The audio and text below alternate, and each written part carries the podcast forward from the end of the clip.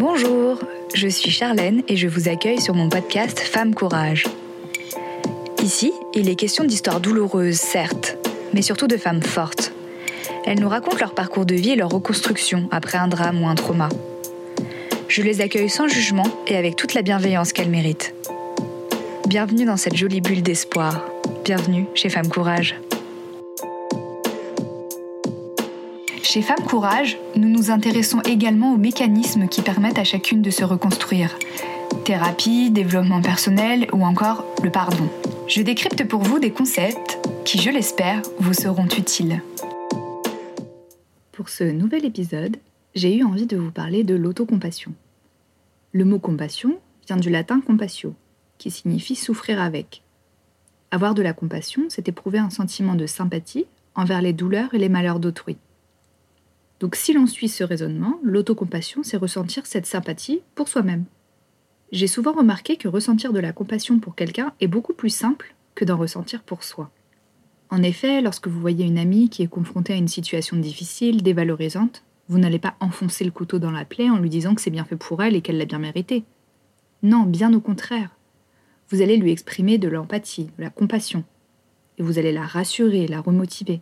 Pourtant, nous n'avons pas l'habitude d'en faire autant pour nous-mêmes. En règle générale, nous utilisons plutôt ce genre de termes. Je suis nulle, je n'y arriverai jamais, je suis moins belle, moins intéressante, moins intelligente que les autres.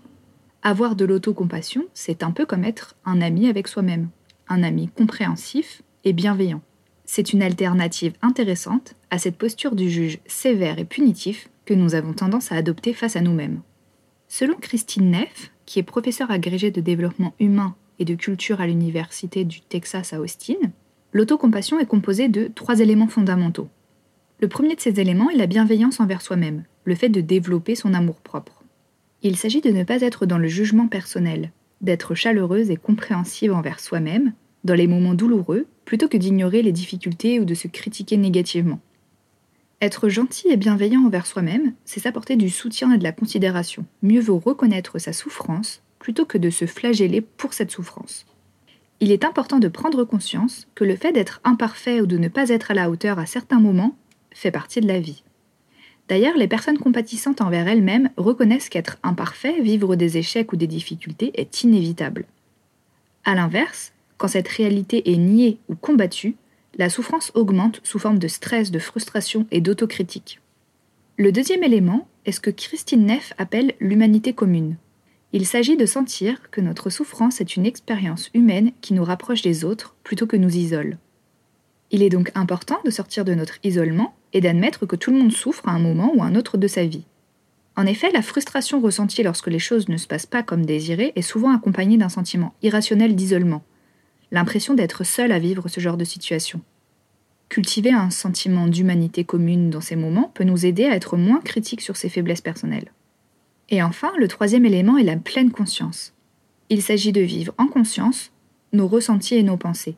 Ce n'est ni être dans le déni, ni être dans l'amplification ou la surréaction face à ce que nous ressentons.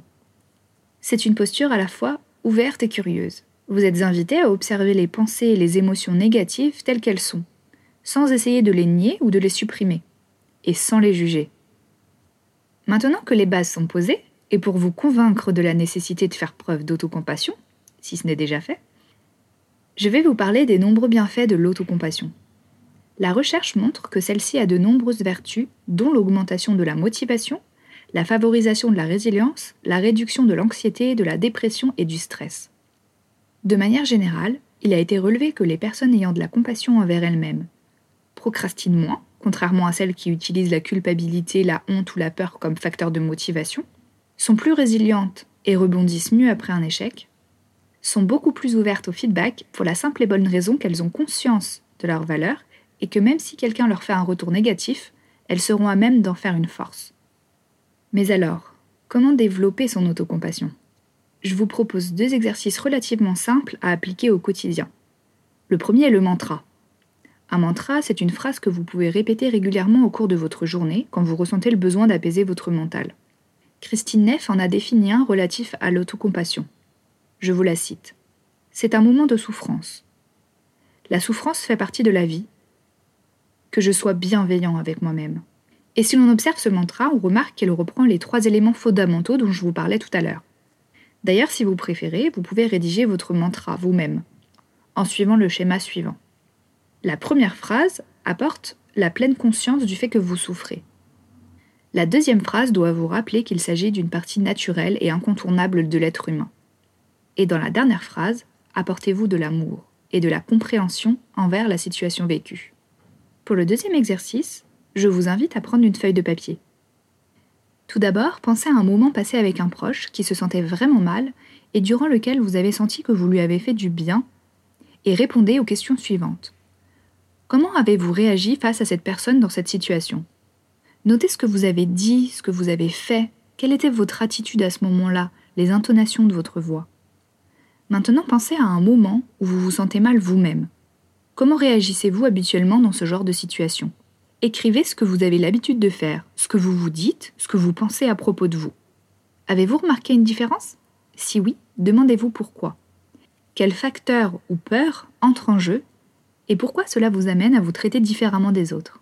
Et enfin, pour terminer cet exercice, écrivez comment vous pensez que les choses pourraient changer si vous vous adressiez à vous-même de la même façon que vous vous adressez à vos proches lorsqu'ils souffrent. Cet épisode touche à sa fin.